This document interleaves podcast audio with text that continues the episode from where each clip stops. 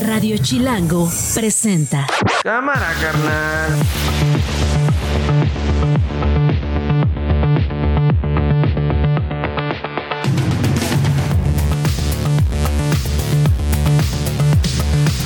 Es martes 17 de octubre, es la una de la tarde, soy Nacho Lozano y esto no es un noticiero.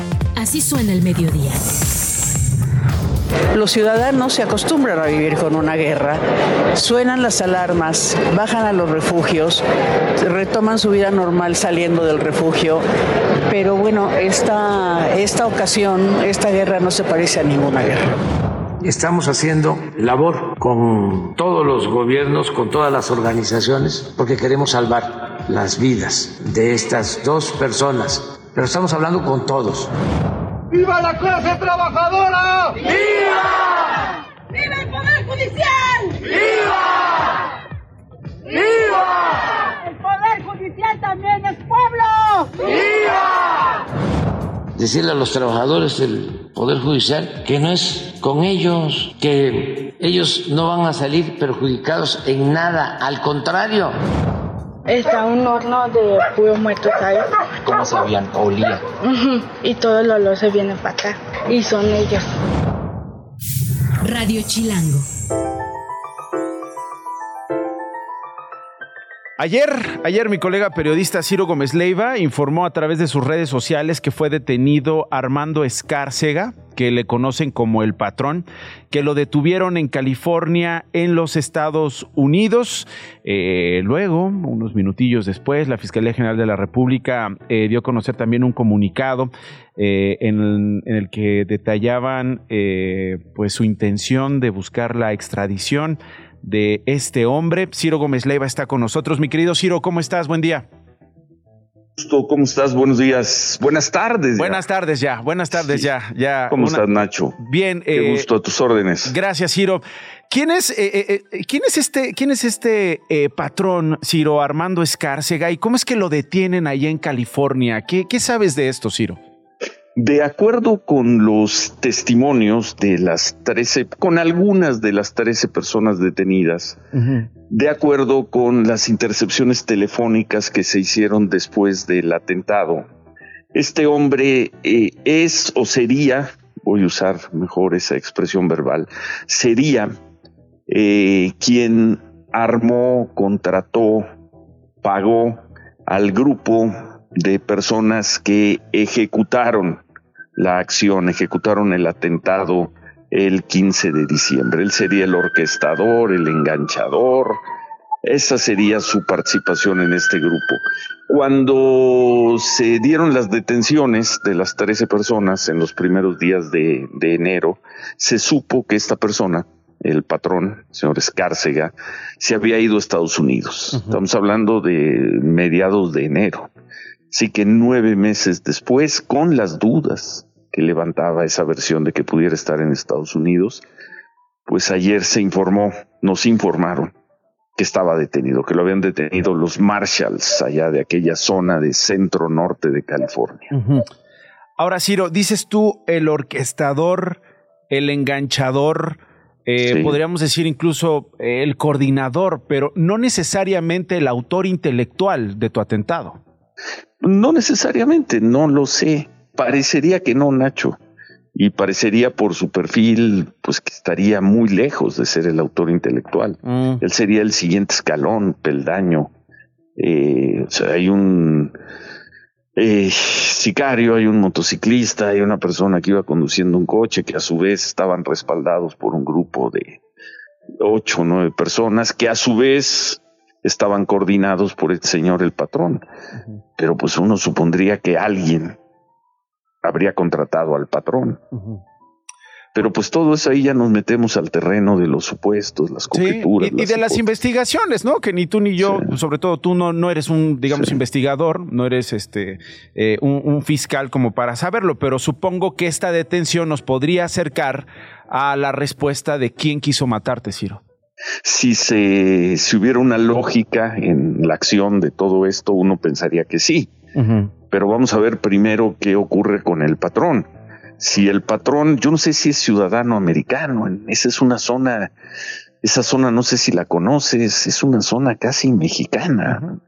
De mucha más, es la zona de César Chávez, es esa parte. Entonces, yo no sé si él tiene la nacionalidad estadounidense, y si no la eh, si la tiene pues lo más probable y tiene un abogado es que combata la extradición y entonces nos iremos a semanas o a meses y quizá años antes de que lo puedan traer a México si es que lo traen si él es mexicano y tiene ya algún problema, una irregularidad migratoria, es probable que una vez que esté plenamente identificado, pues entonces la autoridad de Estados Unidos lo deporte y quizá el fin de semana puede estar en México, ¿no? Entonces, pues qué curso puede tomar la acción, no, no lo sé, no lo sé, Nacho.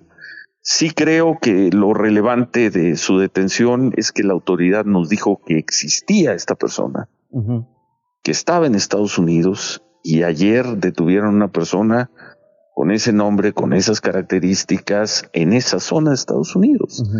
Que eso nos va a llevar a que yo pueda tener respuestas a la interrogante de quién me quiso matar y por qué, hoy todavía tengo muchas dudas. Hoy tienes dudas. Sí, es, es, es Delano, ¿no? Delano allá en... En Delano, allá por la zona de Baseville, eh, camino a Fresno, saliendo de Los Ángeles rumbo a, digamos, San Francisco, Monterrey, toda, esa, toda esa región. Entonces, hasta ahorita, digamos, no te han dicho si es, un eh, eh, es estadounidense o es mexicano, ni siquiera por qué lo detuvieron. ¿No? No lo sé. Hoy de hoy lo iban a presentar ante un juez. Sí. Quizá ya lo presentaron. Acuérdate que estamos dos horas atrás de, ellos. Sí. No, no tengo. Probablemente hoy salga más información. Seguramente hoy la autoridad va a tener más información o va a difundir más información. Y poco a poco, como han sido estos diez meses, pues iremos conociendo a pedacitos eh, algo más de, la historia. Y contándolo, sí, y vamos a estar ahí pendientes, obviamente, siguiéndote a ti, lo que cuentes tú eh, en la noche en Imagen Televisión, en la mañana en Radio Fórmula y por supuesto lo que podamos nosotros eh, también magnificar. tú conoces esa solidaridad que además ha sido, ha sido general, en, México, entre los colegas, pero también entre la clase política. Y por eso me llama un poco la atención cómo se han dado las cosas, particularmente en las últimas semanas, meses Ciro, eh, ¿será porque, eh, primero, eh, digamos, estaba siendo investigado por la Fiscalía de la Ciudad de México, ya ahora la Fiscalía General de la República es la que está conduciendo esta investigación? ¿Tú, tú, tú notas eventualmente ese cambio, Ciro, y ves a la Fiscalía peleando precisamente esa extradición? No lo sé, no lo sé, Nacho, y no quisiera ser injusto. Quien inició esta investigación, quien puso el nombre del patrón sobre la mesa, quien nos advirtió que estaba en Estados Unidos, fue la Fiscalía de la Ciudad de México. Okay. Lo hace dos meses, mediados de agosto, consideré que la investigación no estaba avanzando y por eso le pedí a la Fiscalía General de la República eh, que si podía hacerse cargo de la investigación. Ellos aceptaron. No sé si en este mes, mes y medio que ellos llevan haciéndose cargo del trabajo, ellos apretaron de tal manera o tocaron quién sabe qué botones en Estados Unidos que llevaran a que se detuviera a esta persona. No lo sé, pero creo que nobleza obliga a reconocer que quien puso el nombre de este señor, quien nos habló, quien alertó, quien pidió la ficha roja de Interpol, fue la Fiscalía de la Ciudad de México. Si en el último mes el equipo de la Fiscalía General de la República, porque tiene excelente relación con los Marshals o qué sé yo, eh, lograron activar no sé qué forma, mecanismo, acción para que lo detuvieran, no lo sé, Nacho. No lo sé. Bueno, pues vamos a esperar. Los delitos que están aquí en juego, por lo pronto, para el caso de este señor Escárcega, es asociación delictuosa. De los otros detenidos, Ciro, nada más para, para verificarlo contigo, es tentativa de homicidio y también asociación delictuosa, ¿correcto? Tenidos cuatro de ellos por tentativa de homicidio, homicidio en grado de tentativa, más asociación delictuosa. Y los otros nueve han sido acusados ya por la Fiscalía General de la República por asociación delictuosa en este caso. O sea, eso de que estaban detenidos porque tenían drogas, armas y demás, eso eso ya quedó atrás. La Fiscalía General de la República ya los acusa directamente por el por la tentativa de asesinato y por la asociación para que se diera esa ese intento de asesinato. Bueno, Ciro, pues vamos a estar entonces muy pendientes de esto. Por lo pronto te agradezco mucho que me hayas tomado la llamada. Te mando un abrazo y como siempre aquí estamos. Gracias. Gracias, Ciro Gómez Leiva. Esto no es un noticiero. Vamos a pasar con los otros temas que les estamos contando desde la una de la tarde y que tiene que ver con estas protestas, ¿no? Contra la decisión que ha eh, tomado eh, el gobierno de eh, Andrés Manuel López Obrador de eliminar una serie de 13 de 14 fideicomisos en el Poder Judicial y que tienen que ver con, según han acusado quienes han salido a marchar, a protestar, a cerrar avenidas, podrían impactar las prestaciones de los trabajadores, su retiro, podría eh, eh, afectar su seguridad social, las prestaciones que ellos además comparten con su familia. Han sido jornadas eh, prácticamente diario en estos días de protesta, han sido incluso enfrentamientos los que hemos visto en periférico, han cerrado avenidas, han protestado afuera de la Cámara de Diputados, han protestado en varias sedes del Poder Judicial, particularmente en esta que está está al lado justamente de San Lázaro y que está al lado de eh, eh, la propia Cámara de Diputados. Eh, quiero saber cuál, es, cuál es el estatus hoy de, la, de las protestas a que han llegado en estas mesas de negociación que han tenido con con eh, eh, el gobierno federal y eventualmente con quienes están este, eh, negociando este asunto de los fideicomisos. Son 14, 13, dice el gobierno federal, tienen que ser necesariamente devueltos a la tesorería, tienen que ser necesariamente regresados a el gobierno federal. Bueno, tengo ahora al secretario general del Sindicato de Trabajadores del Poder Judicial, es Juan Alberto Pardo. Secretario, ¿cómo está? Gracias por estar con nosotros. Muchas gracias. Este, agradezco más bien a ustedes la oportunidad que me dan para podernos defender ante todos los ataques que hemos estado sufriendo. Dígame, dígame por favor. Mi nombre es Juan Alberto Prado. Juan Alberto Prado, sí, Juan Alberto Prado, secretario general del Sindicato de Trabajadores del Poder Judicial. ¿Es correcto, secretario? a tus órdenes. Muy bien. ¿Cuáles son los ataques que han recibido y cuáles son los argumentos que ustedes tienen para estar en contra de la eliminación de estos 13 fideicomisos, secretario?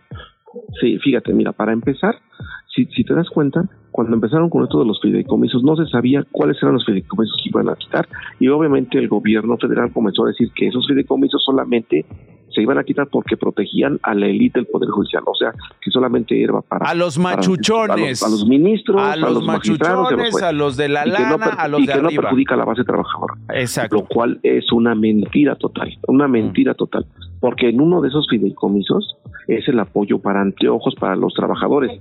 Ahora, ese, ese, ese son 3.100 pesos por trabajador lo que dan de apoyo para anteojos. O sea, es una cantidad mínima. Yo te apuesto que unos anteojos buenos no cuestan eso.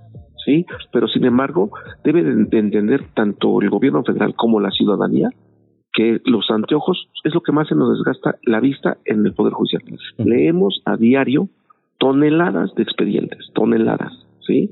Y luego súmale eso, no solo la lectura, sino las horas que nos pasamos eh, enfrente de la computadora. Chambeando frente a la computadora, en fin. claro, como a ver, ser, ahora, secretario, dígame una cosa. ¿Cómo van las conversaciones con los diputados después de estos bloqueos y protestas que ustedes han hecho? Confírmeme nada más, secretario, por favor. Entiendo que está intervenida Calzada Ignacio Zaragoza, la carretera Picacho a el anillo periférico sur. Entiendo que hay también en ambos sentidos bloqueos en Insurgente Sur y Avenida de la Paz, en Revolución Norte.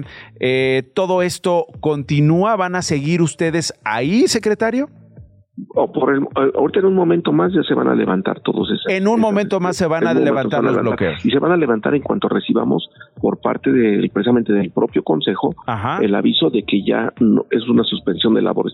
También para no perjudicar a los gobernados, porque obviamente sabemos de los términos judiciales.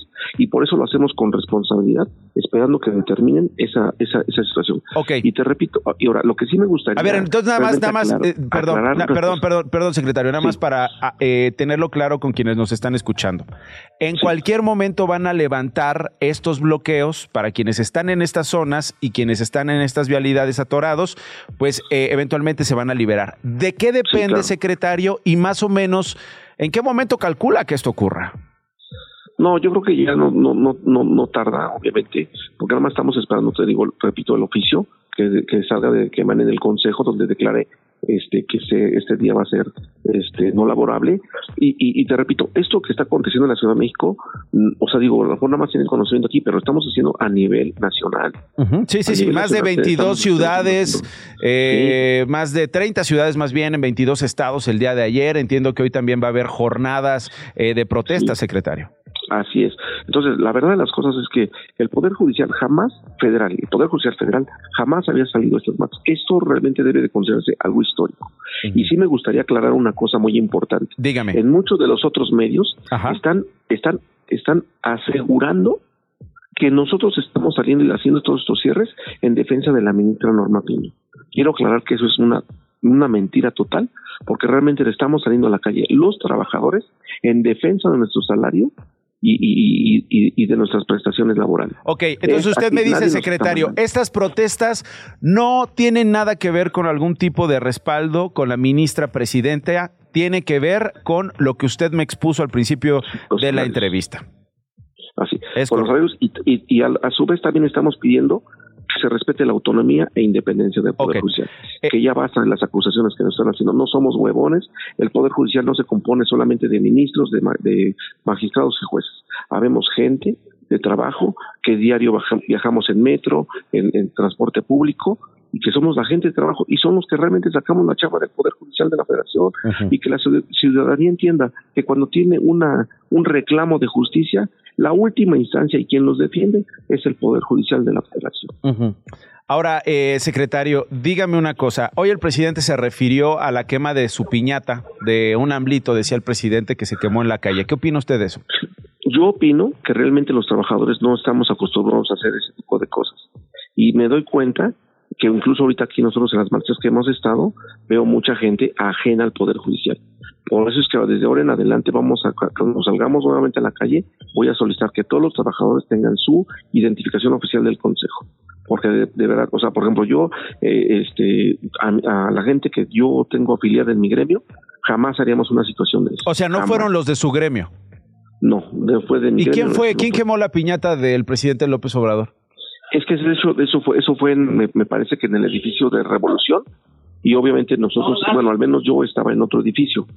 Y la y la gente que estaba en Revolución me parece que era de, de hay dos sindicatos en el poder judicial y esa otra piñata me parece que era del otro gente del otro sindicato, pero a, su vez esa misma gente ya tratamos de hacer la investigación de, ver quién hizo esa quema y, y, y nadie dice yo fui. Entonces yo supongo o suponemos pues es que es que obviamente hay gente que defiende y, y, están en su derecho a capa y espada al gobierno federal y que obviamente tratan de dejar en mal al poder judicial de la Federación, pero aquí somos pura gente estudiada de derecho. No, yo por eso le hablo, yo por eso le hablo a usted directamente y le hago le hago a usted directamente las preguntas, secretario general del Sindicato de Trabajadores del Poder Judicial, Juan Alberto Prado, para aclarar el asunto. Bueno, entonces, eh, los bloqueos en cualquier momento se levantan siempre y cuando ustedes reciban un oficio de quién y que diga qué, secretario. Un oficio del propio Consejo de la Judicatura en donde diga que el día de hoy se declara este, no laborable. No laborable. Así es. Ok. ¿Y van a seguir las protestas para el día de mañana? seguramente sí, porque esto tengo entendido que la sesión plenaria para el, sobre los fideicomisos será el día jueves. Pues obviamente no, no podemos quitar el dedo del renglón, necesitamos que los legisladores se den cuenta la necesidad que tiene el pueblo de, de, acudir ante la justicia y que hacemos falta como institución y como poder que somos ante el, ante el Estado de Derecho. Pues el presidente dice que no van a afectar sus derechos, estos, eh, digamos, devolver estos 13 fideicomisos y que, y que no ve manera de cambiar ese rollo. No, la verdad no estamos de acuerdo en que, en que quiten ese fideicomiso, porque de alguna manera están ocultando, no están diciendo la verdad. Si yo le mostrara todos este, los talones de pago de cada uno de los servidores públicos que conformamos el Poder Judicial, no tenemos sueldos elevados, en primera y en segunda. Todo el presupuesto y todos los recursos que de los fideicomisos es repartido entre más de 45 mil trabajadores a nivel nacional. Y hay algo que la ciudadanía no sabe. y solamente los litigantes y la gente que ha acudido al Poder Judicial lo sabe. No sé si, si estés enterado, pero los edictos cuestan muy caros para, para tratarlos y comprarlos, ¿no? Y se publican de tres, en tres, de tres veces siete, siete días. Y los edictos salen del presupuesto del Poder Judicial para pagarlos a los ciudadanos. Mm. Eso también lo van a recortar. Recortarían también el, el, el derecho a la justicia a los gobernados. Bueno. Eh, secretario, eh, déjeme entonces mantener el contacto con usted el día de mañana para saber cuál es la circunstancia, a ver cómo les va hoy con ese oficio que declararía no laborable el día de hoy. Y eh, pues seguimos pendientes ahí con este estira y afloja, con estos dimes y diretes, con estas negociaciones tanto en la Cámara Baja. Y también hay que decirlo, negociaciones que parece se dan también desde Palacio Nacional en la mañanera con esta conferencia del presidente. Si le parece bien, secretario, estamos pendientes y por lo pronto le agradezco la charla. Te agradezco a ti también la oportunidad de defendernos y le mando un saludo afectuoso a todos tus a todos tus seguidores. Juan Alberto Prado, secretario general del Sindicato de Trabajadores del Poder Judicial. Esto no es un noticiero. Bueno, aprovecho para darle la bienvenida de una vez en la cabina antes de irnos a la pausa, a Tito Garza Onofre o Juan Jesús Garza Onofre, él es investigador del Instituto de Investigaciones Jurídicas de la UNAM, es autor de La Mafia Verde, Traición Política y Escándalos del Partido eh, Verde. Ay, ¿a poco hay traición política y escándalos en el Partido Verde? ¿Cómo estás, Tito? Qué gusto tenerte por acá. Querido Nacho, encantado de estar contigo en el, en el estudio y un saludo a todo el auditorio. Bueno, vamos a hablar de, de este rollo. Qué bien le va al Partido Verde. ¿Cuál será su secreto, hermano? Lleva décadas cambiando de piel, lleva décadas siendo un negociazo para el PRI, pero también para el PAN, pero para también eh, partidos locales y hoy para Morena. Totalmente, Nacho. Eso fue lo que, una de las preguntas que iniciamos al realizar este libro, que lo hago en coautoría con Paula Sofía Vázquez, que es una gran amiga y colega. Pauleta, besotes. La Pauleta. Y lo que nos preguntamos es cómo le hace el Partido Verde para sistemáticamente no solo no perder el registro, porque el Partido Verde la única ocasión que ha perdido el que ha intentado perder el registro es cuando un grupo de ciudadanos lo denuncian ante el INE y por ahí le pasó cerca la bala, pero lo cierto es que sistemáticamente crece y como bien dices, llegó a la presidencia de la República de la mano del PAN con Vicente, Fox, después con Enrique Peña Nieto, con los rojos, con el PRI y ahora pues ya se anunció la alianza electoral desde el, desde el trienio pasado con Morena eh, para alcanzar de nueva cuenta la presidencia de la República. Entonces de verdad es, es un caso de estudio y es lo que nos propusimos en este libro, eh, analizar cómo le hace el Partido Verde para sistemáticamente tener más votantes y más electores. Saquen la libreta, saquen el papel, tomen nota de consejos, quieren triunfar quieren hacer business, quieren que les vaya increíble y obviamente ya aterrizando de manera seria en esto que es eh, la diversidad y, este paisaje a veces apestoso de los partidos políticos, ¿cómo es que un partido como este ha visto o ha encontrado en la impunidad y en las alianzas con los poderes fácticos la manera de sobrevivir? Vamos a regresar para conversar con Tito Garza Onofre, autor de este libro que está editado por Ariel de Random House, La Mafia Verde, Traición Política y Escándalos del Partido Verde. Importa, ¿eh? Porque es, es contexto. Y vienen las elecciones y, hay que ponerle nombre y apellido a esta, a, esta, a esta situación. Estás escuchando Esto no es un noticiero con Nacho Lozano. Regresamos. Las noticias de una. A esta hora, Gloria Hernández en Fa en corto con lo más importante, Glo. Muy buenas tardes, Nacho y Tito. Esta mañana murieron más de 500 palestinos tras un ataque israelí en un hospital de Gaza. El presidente palestino, Mahmoud Abbas, declaró tres días de luto, pero Israel dice que fue más bien el lanzamiento fallido de un misil de Hamas. El presidente López Obrador pidió a los trabajadores del Poder Judicial que no se dejen manipular por sus líderes sindicales. Dijo que la eliminación de 13 fideicomisos es para recortar privilegios a los de arriba. Escuchemos decirle a los trabajadores del Poder Judicial que no es con ellos, que ellos no van a salir perjudicados en nada, al contrario. El gobierno de la Ciudad de México desembolsó más de 22.4 millones de pesos por el concierto de Grupo Frontera que se realizó durante la ceremonia del Grito de Independencia que encabezó el presidente López Obrador en el Zócalo. La selección mexicana se enfrenta hoy a Alemania en el cierre de la fecha FIFA, rumbo a la CONCACAF Nations League de noviembre. El partido se va a disputar en Filadelfia y comienza a las 6 de la tarde. Estás escuchando Esto no es un noticiero con Nacho Lozano.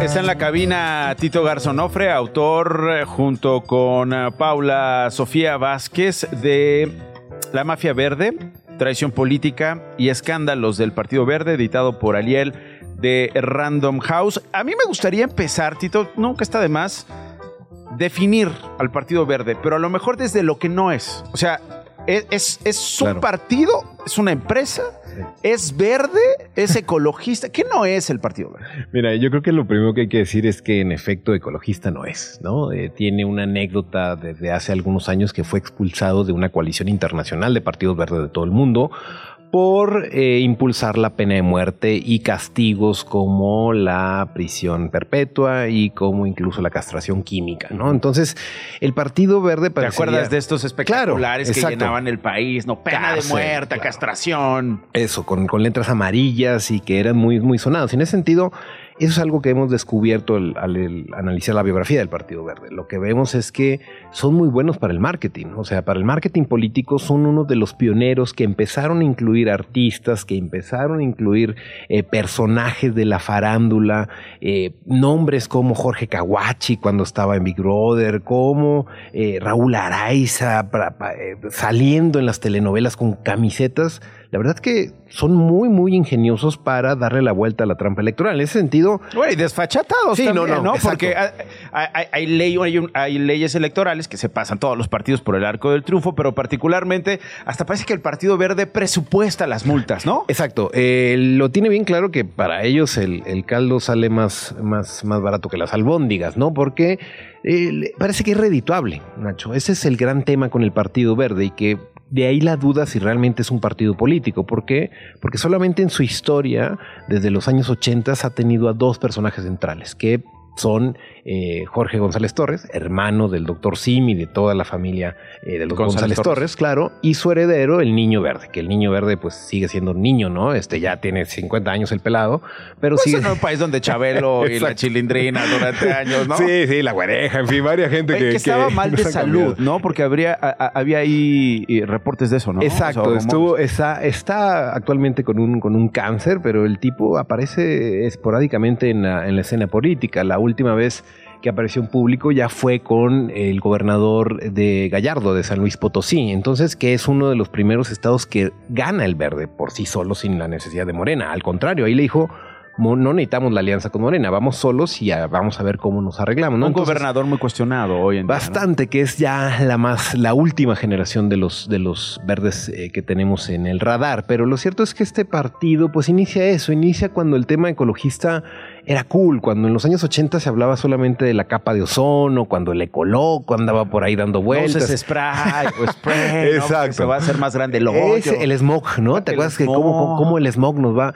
Y, a, pesar eh, de, de, estos discursos que eran tan importantes desde ahí, pues siempre lo utilizaron como una bandera política y fueron construyendo una narrativa en torno a esto. Al final del día han hecho propuestas como la provisión de los circos, que salió súper mal, Nacho, hay que decirlo. Cierran los circos, pero no tienen una alternativa para todos los animales, que están ahí. Entonces tienen problemas de, eh, de, tráfico de estos animales que están en muy malas condiciones. Y empleo para los que trabajaban en estos espectáculos. Totalmente, ¿no? las corridas de toros. Las corridas de toros también, algunas cuestiones relativas a la pesca, pero no es el sello de la casa. El sello de la casa es la mano dura, es lo estrafalario, es la extravaganza, es esta necesidad de llamar la atención electoralmente tratando de hacer de la política un espectáculo, ¿no? Y en ese sentido su ideología es no tener ideología, desde ellos nacen, fíjate lo, particular, Nacho, ellos nacen como una oposición al PRI.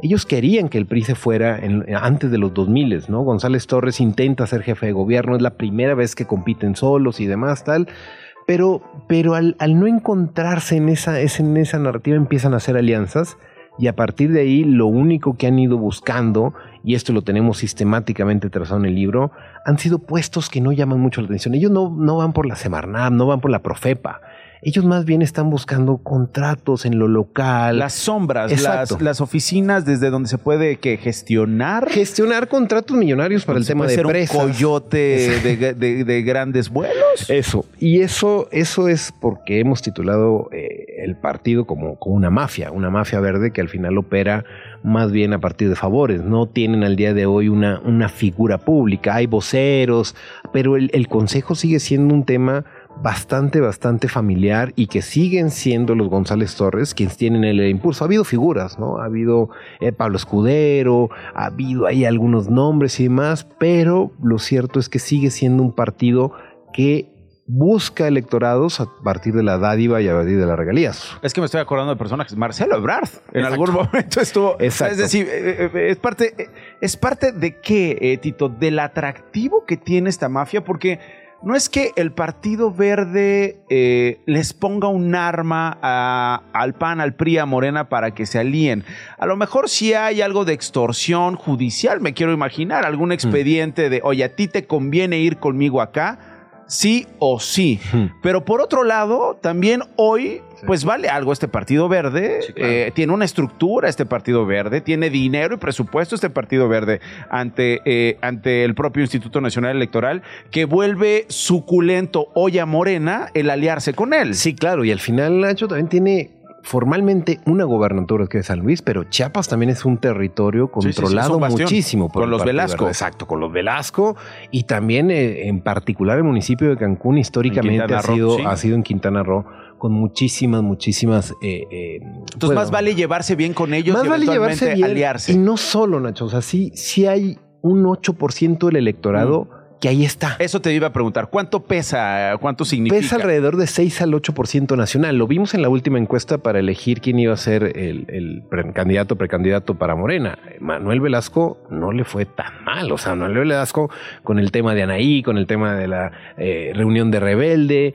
eh, creo que al final ese 8% puede ser crucial. Lo estamos viendo hoy en el presupuesto, cómo al final del día son contados con, los dedos de dos manos votos necesarios para obtener mayorías calificadas. Entonces se vuelve, se vuelve interesante el Partido Verde, ¿no? Y en ese sentido, también lo que creemos bien interesante dejar registro, las tácticas que han utilizado. Le dedicamos un capítulo en tema del tema de las mochilas las mochilas del Partido Verde están tapizadas por todo el país y no es propiamente algo ilegal, pero son... No hay hogar que no tenga una mochila o una playera. Exacto. ¿no? no, llegamos al absurdo de, meternos y clavarnos en el tema de las mochilas que hasta salen en un video de, los killers, ¿no? O sea, aparecen ahí en un cameo una mochila del verde y luego las encuentras en estas páginas para vender en internet, por, las intervienen artistas y demás. Se ha vuelto un ítem y a partir de ahí los partidos políticos las han replicado. Entonces, eso, tienen muy buen marketing, tienen muy buenas estrategias, pero a costa de lealtades, a costa, eh, a costa propiamente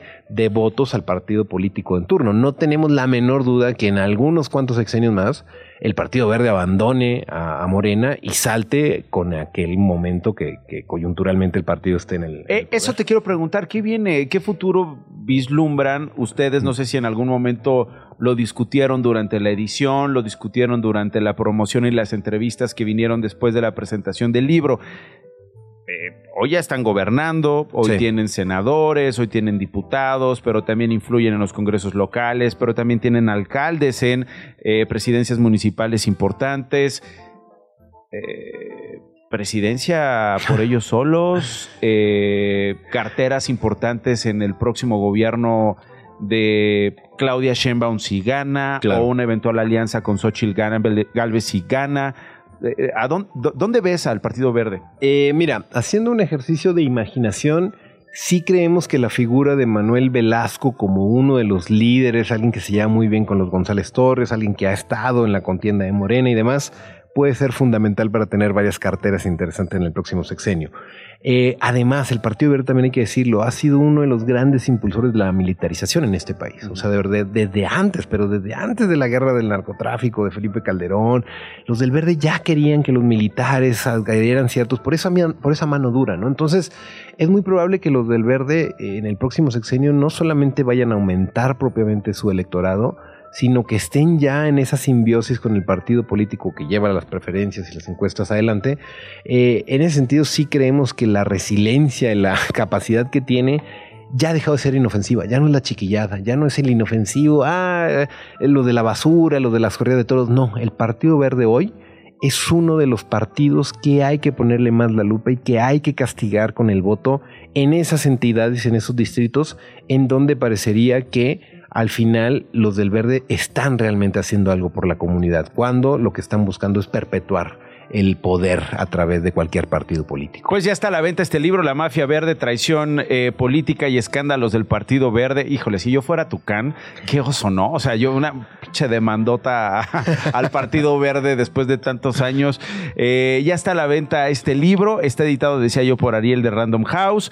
Los autores son eh, mi querida Paula Sofía Vázquez y Juan Jesús Garza Onofre. Tito, gracias por haber venido hablemos más. Vamos a estar seguramente eh, eh, conversando, si te parece bien, en este proceso que ya empezó y que todos, insisto, han estado desde las trampas este, moviéndose. Ya hay eventos allá, apapachando a Omar García Harfuch en la Ciudad de México, apapachando a Claudia Sheinbaum, eh, que busca la candidatura de Morena. Entonces, seguramente, si nos lo permites, te estaremos ahí molestando en tu oficina como investigador del Instituto de Investigaciones Jurídicas de la UNAM. Gracias, Tito. No, al contrario, Nacho, gracias por invitarme y estamos a la orden.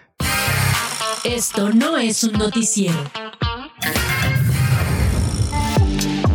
¿No va a haber agua en los próximos días? Bueno, pues a preparar las cubetas porque a partir de este martes inicia la reducción del suministro de agua en la Ciudad de México y en el Estado de México.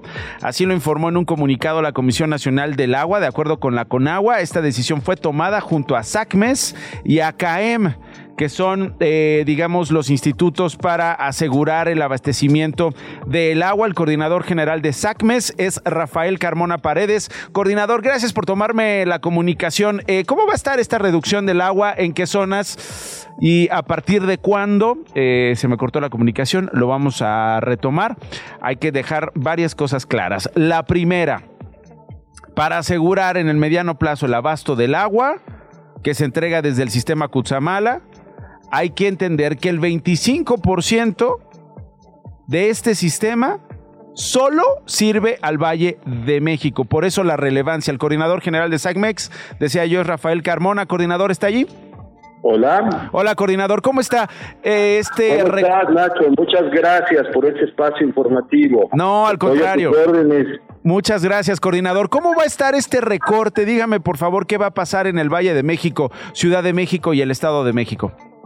A ver, eh, te comento, mira, no es un recorte como tal, es decir, vamos a continuar con un servicio reducido. Ok. Reducido en 500 litros por segundo para la Ciudad de México y otro tanto equivalente para el Estado de México. Es decir, de las presas del sistema Cuchamala, recordemos que el sistema Cuchamala está pues, entre 100 y 120 kilómetros de distancia de la Ciudad de México, recibiremos mil litros por segundo menos para ambas entidades. ¿Por qué esta reducción? Esta reducción atiende un problema que se vive a nivel mundial. En muchas eh, ciudades del mundo y también en muchas ciudades de nuestro país, la intensidad de las lluvias o la cantidad de las lluvias ha bajado en los últimos años, en especialmente en la zona centro, afectando a las presas del sistema Cuchamala ha habido una reducción importante de tal manera que en este año se han tenido los registros mínimos del el agua almacenada en las presas del sistema Cuchamala. Esto quiere decir que para seguir contando con un suministro a la ciudad durante los meses de estiaje próximos, antes de las lluvias del próximo año, es necesario cuidar el agua, reducir la cantidad de agua que estamos tomando de las presas del sistema Cuchamala. Ok, bueno, entonces importante esta información y finalmente le preguntaría, coordinador, ¿cuál es la recomendación para quienes lo están escuchando ahorita ante este no recorte sino reducción? Bueno, mira, la, eh, lo, que tenemos que hacer es eh, aceptar que pues es responsabilidad de todos como autoridades de los distintos niveles de gobierno, como ciudadanos el poder atender una situación como la que estamos viviendo. Es decir, deberemos eh, sin duda tomar acciones eh, de cuidado, de reuso, de buen uso del agua en nuestras casas, en nuestras oficinas, para poder eh, mitigar las consecuencias de esta reducción que representan pues un 8% en la cantidad de agua que recibimos en nuestra ciudad, pero que de cualquier manera, es necesario tomar en cuenta que eh, tienen efectos importantes en el, la vida cotidiana. Y lo que estamos haciendo nosotros también en el SACMEX, pues ha venido, eh, se, se, ha venido haciendo desde principios de la administración. Ajá. Por ejemplo, hemos logrado recuperar un caudal de más de 4.700 litros por segundo del agua que viene del sistema Lerma. Hemos rehabilitado 43 pozos en la Ciudad de México, 43 pozos en el Lerma. Hemos hecho labores de limpieza y rehabilitación en 38 manantiales que tenemos en la parte sur, poniente, en la parte alta de las montañas de nuestra ciudad. Eh, y además de todo, en este año estamos invirtiendo un presupuesto adicional al ya establecido desde principio de año de 509 millones de pesos para realizar labores que garanticen el suministro de agua a la población capitalina okay. ante esta reducción. No, pues ni más ni menos. Importantísimo esto que nos, que nos comparte. Seguiremos hablando a ver cómo va eh, esta fase. Si me permite, lo busco en unos días, coordinador. Por lo pronto le agradezco y le mando un abrazo. Gracias.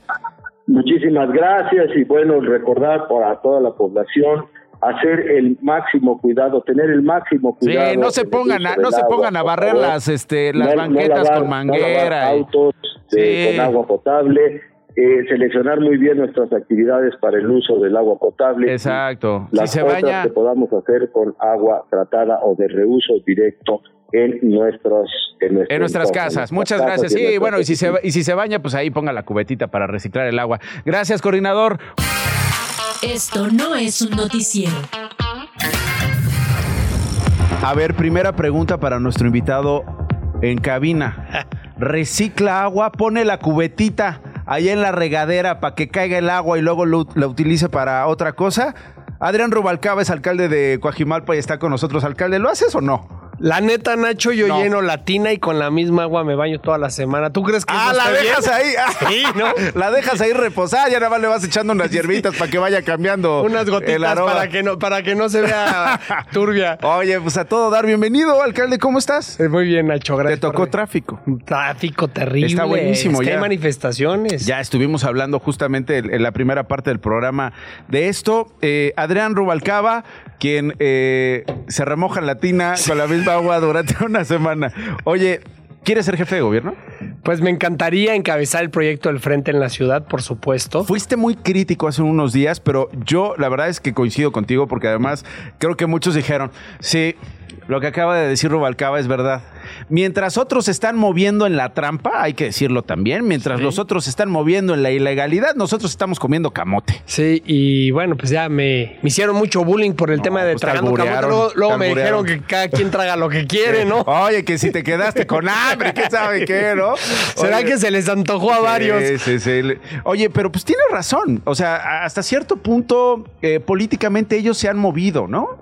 Pues han avanzado mucho, Nacho. La verdad es que estamos viendo cómo hay una campaña, porque es una campaña abierta, de difusión de imagen, de difusión de posicionamiento. Eh, están tocando puertas, están avanzando, están haciendo propuestas que inclusive ese es uno de los temas uh -huh. que caen en la ilegalidad, que es uno de los de una sí, de las limitantes que, no que tenemos hacer. en la ley.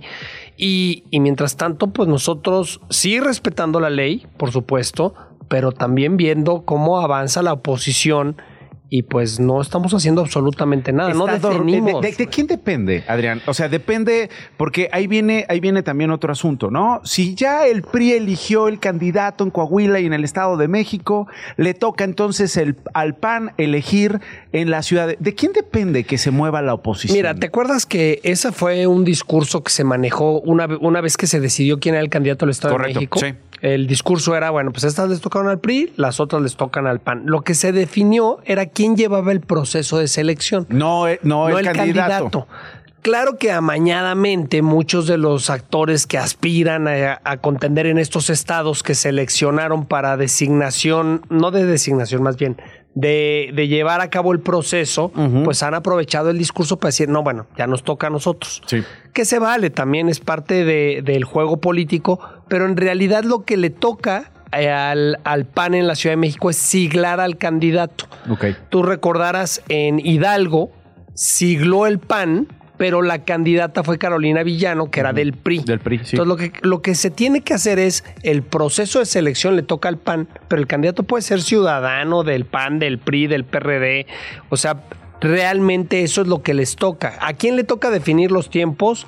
Pues a las dirigencias, las dirigencias tanto nacionales como estatales, que me han jalado las orejas ya en varias ocasiones por estarme queje y queje y queje de que no se hace un proceso. ¿Y qué te responden? Es decir, eh, he hablado aquí con Sandra Cuevas, he hablado aquí con otros que han levantado la mano y han dicho, oigan, urgen las reglas, que me tomen la llamada, sentémonos ya a definir con tiempos, conforme a la ley, lo que va a pasar y cómo va a pasar con quién. No, pues es ya merito. Ya merito. No, pues el ya merito es... Y entonces te dicen, oye, pero la ley dice que tenemos hasta noviembre, hasta el 5 de noviembre, para iniciar precampañas, y entonces seguimos esperando pues que se puedan definir las reglas. Entiendo que ya, ahorita por lo menos ya hicieron un método o ya se está planificando un método. Cada partido va a sacar un candidato y de los tres candidatos que queden se van a hacer unos foros y entiendo que de esos foros se van a designar ya quién va a ¿Quién ser va a que ser? va a encabezar. Ahora, eh, Adrián Rubalcaba es un caso atípico. En la Ciudad de México no le va bien al PRI. Eh, la Ciudad de México eh, no necesariamente gana el PRI. Eh, venimos de ser regencias, ¿no? La izquierda gana acá con Cuauhtémoc Cárdenas, ¿no? Se mantiene con Marcelo Ebrard, perdón, con eh, Andrés Manuel López Obrador, con Marcelo Ebrard, con Miguel Ángel Mancera, ahora, ahora Morena. Eh, eh, el PRI no es que haya estado en estas elecciones a punto de ganar. Sin embargo, tú eres un alcalde muy popular. Ni competitivo, Ni competitivo, ni competitivo, no figura, ¿no? Beatriz Paredes ha hecho varios intentos. Ah. Sin embargo, tú en Coajimalpa traes buenos números. Mira, nos ha ido bien, Nacho. Me ha ido muy bien. O sea, he ganado cinco veces elecciones en Guajimalpa. He sido cuatro veces alcalde. Pero no te estorba la marca, no te estorba ser del PRI. Pues mira, más que me estorbe de ser del PRI en las mediciones, justamente son una de las cosas que yo discuto es cuando hacen las mediciones las encuestadoras, como no hemos definido candidatos, entonces dicen, ¿quién te gustaría que fuera el candidato de la alianza? ¿Adrián Rubalcaba del PRI?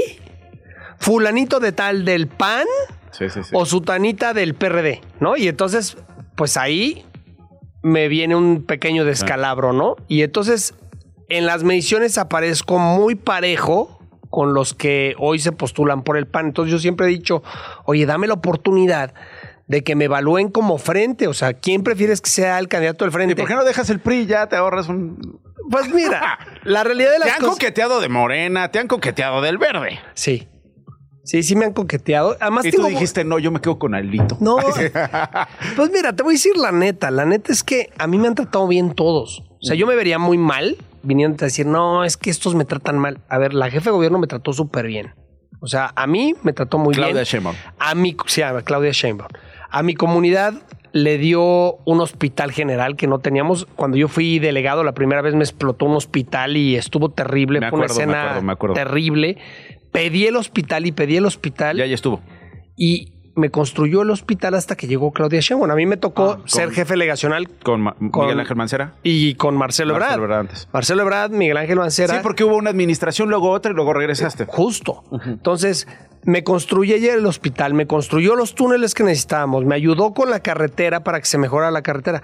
Me vería súper mal, Nacho, venir aquí a decir, no, pues todo con ella es una porquería y lo está haciendo súper mal. A ver, a Coajimalpa le benefició su gobierno. Así como con Mancera construimos el Parque La Mexicana, que Marcelo en su momento no quería que se construyera, con Mancera hicimos un parque increíble y se lo reconozco a Miguel, o sea, Miguel también me ayudó muchísimo. ¿Y eso a quién beneficia? Pues beneficia a la ciudadanía. Entonces, yo sí me llevo bien con todos, me llevo bien con los del PAN, con los del PRI, con los del PRD, con los de Morena, con los del Verde. Y eso es justo lo que me critican. O sea, cuando levanto la mano para querer ser participante en este proceso, lo primero que me dicen es, no, pero es que este güey se lleva bien con los de Morena. Entonces, pues no puede ser. Oye, a ver, la ciudadanía ya no necesita más Y confrontación. particularmente esta ciudad lo que exige es que se pongan de acuerdo, no solamente los alcaldes en el Congreso, no solamente lo- el Congreso con la jefa de gobierno o el jefe de gobierno, sino el Congreso con los alcaldes. Mira, Nacho, yo te puedo apostar que has tenido aquí varios mm, aspirantes y Sí. todos te vienen a hablar de mierda del otro. Sí. Y yo siempre he pensado que hablar mal del otro es hablar mal de Sí, ti mismo, sí, ¿no? Sí, sí, es, es escupir para arriba pa- en muchos sentidos. Mis comparecencias, la verdad es que me va siempre súper bien, porque en las comparecencias el PAN, el PRI, el PRD, Morena, todos hablan bien de mí. Y eso, pues quizás se vuelve un, informe aburrido, ¿no? Pero la realidad de las cosas es que a la gente se le reflejen cosas positivas. Eh, Es que creemos que la política es como un partido de fútbol, ¿no? América Chivas. ¿Tú a quién le vas? ¿Le vas a las Chivas? Ah, pues yo le voy a la América, entonces nos madreamos. Oye, ¿por qué no podemos pensar ¿A quién le vas, por cierto? a las Chivas? Ah, le vas a las chivas. Muy Chivas. bien. Alguien en la cabina que le vaya a las chivas. ¿no? fuerza. Arriba las pues, ahí nos Chivas. Información. Yo le voy al Cruz Azul, hermano, la verdad, Bueno, ¿para hermano, qué te lo escondo? pues está bien, pero- ¿Para qué ando aquí diciendo cosas? No, tú escóndelo. no, no te Así estamos bien, ¿no? Oye, pero a ver, no es tiempo de hablar de propuestas. Ojalá vengas eh, para hablar de propuestas cuando ya se abra eh, el proceso y, sepa y sepamos qué es lo que quieres hacer, cómo imaginas la ciudad, qué llevarías, eh, qué mantendrías, qué llevarías de Coajimalpa a lo, a lo estatal, digamos, qué mantendrías de la administración Sheinbaum Batres y qué no, qué no mantendrías. Pero por lo pronto te quiero preguntar, ¿para ti qué es ser chilango? O sea, ¿tú cómo, tú cómo concibes a los chilangos? Eh, eh, eh, en el mapa de la República Mexicana, ¿cómo se distingue una chilanga? ¿Una chilanga? O un chilango. Bueno, O un chilengue. un chilengue. Un chilengue. Chilango, chilanga, chilengue. No, mira, yo realmente veo una ciudad unida, que eso es con lo que yo hoy sueño. Una ciudadanía en donde no tengamos lo que está pasando ahorita, una división radical, sino donde todos pensemos que el camino tiene que ser el mismo. Y, estoy convencido que aquí en la Ciudad de México, cuando pasan cosas graves, nos unimos todos. ¿Qué es lo que veo? pues que son gente trabajadora, responsable, echa para adelante, pero también hoy con un odio sembrado por culpa de los políticos y eso es lo que hay que eliminar. Bueno, hay que reconciliar. Bueno, se nos fue volando el tiempo. Eh, te tocó ahí como el tráfico. Insisto, ojalá puedas regresar. No, no puedo dejarte de preguntar de este tuit que subió Sandra Cuevas. Con este copiloto no solo recorrería toda la ciudad, también el mundo entero. Bueno, pues por algo lo dicen, ¿no? ¿Por qué lo dijo? Pues yo creo que porque seríamos buen equipo. Porque son buen equipo. Buen Digo, equipo. a mí no me gusta meterme en la vida privada. No, no, somos grandes amigos, la quiero muchísimo. Hemos, eh, nos hemos entendido en muchas cosas. Somos contrastes completamente opuestos, el yin y el yang. Yo soy muy conciliador, Sandra es muy confrontativa.